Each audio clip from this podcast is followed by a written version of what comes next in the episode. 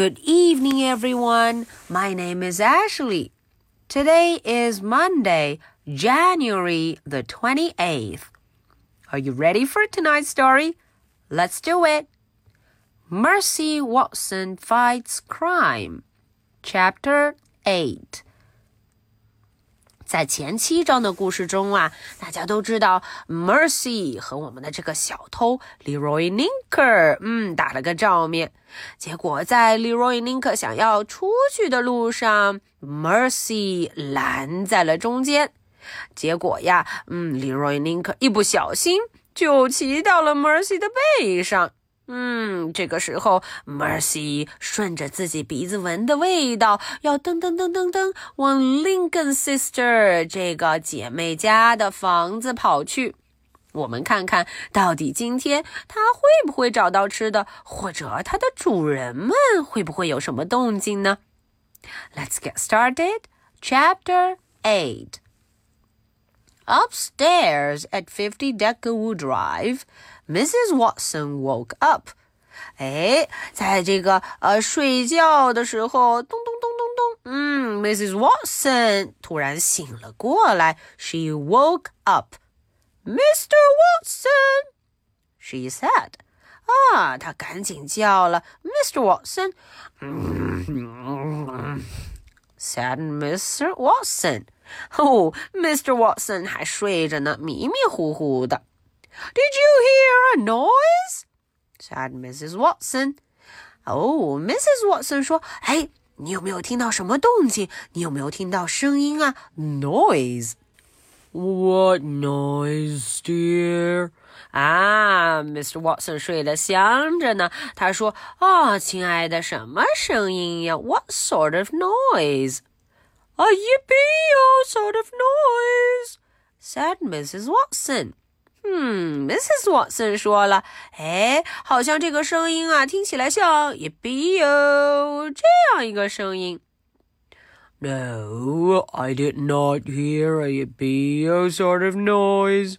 You were dreaming, my dear. Mr. Watson 是这样回答的啊，他说：“No, no, no，我可没有听到这个声音。” 你呀，一定是做梦了。You were dreaming. I was, said Mrs. Watson.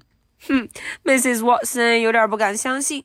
她说：“哎，我真的在做梦吗？”I was. You were, said Mr. Watson. Go back to sleep. 啊，Mr. Watson 说：“啊，对呀，你是在做梦，快睡觉吧。Go back to sleep. Go back to sleep.” Mrs. Watson got out of bed. 啊，Mrs. Watson 却下了床，她好像有点不放心。I think that I will go and check on Mercy. 嗯，他好棒，他呀说：“我得下床去看看 Mercy 怎么样了。” Then I will go back to sleep. 哦，我去看完他，我就会回来睡觉。Go back to sleep. 嗯，这下 Mr. Watson 好像放心了。Excellent, a top-notch plan, my dear.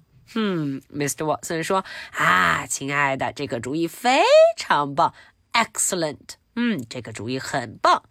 Mr. Watson started to snore.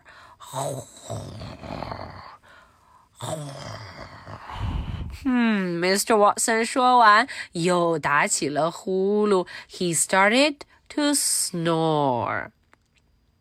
Okay, so that is the end for chapter 8. Now, are you ready for my two questions? Question number one Who woke up first? 嗯，这个问题很简单，他们俩呀在睡着觉，是谁先醒了呢？Question number two What did Mrs. Watson hear and what did she do next?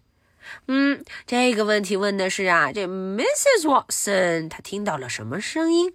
紧接着她又是怎么做的呢？Okay, so this is the story for Monday, January the 28th. I'll be waiting for your answers. So much for tonight. Good night. Bye.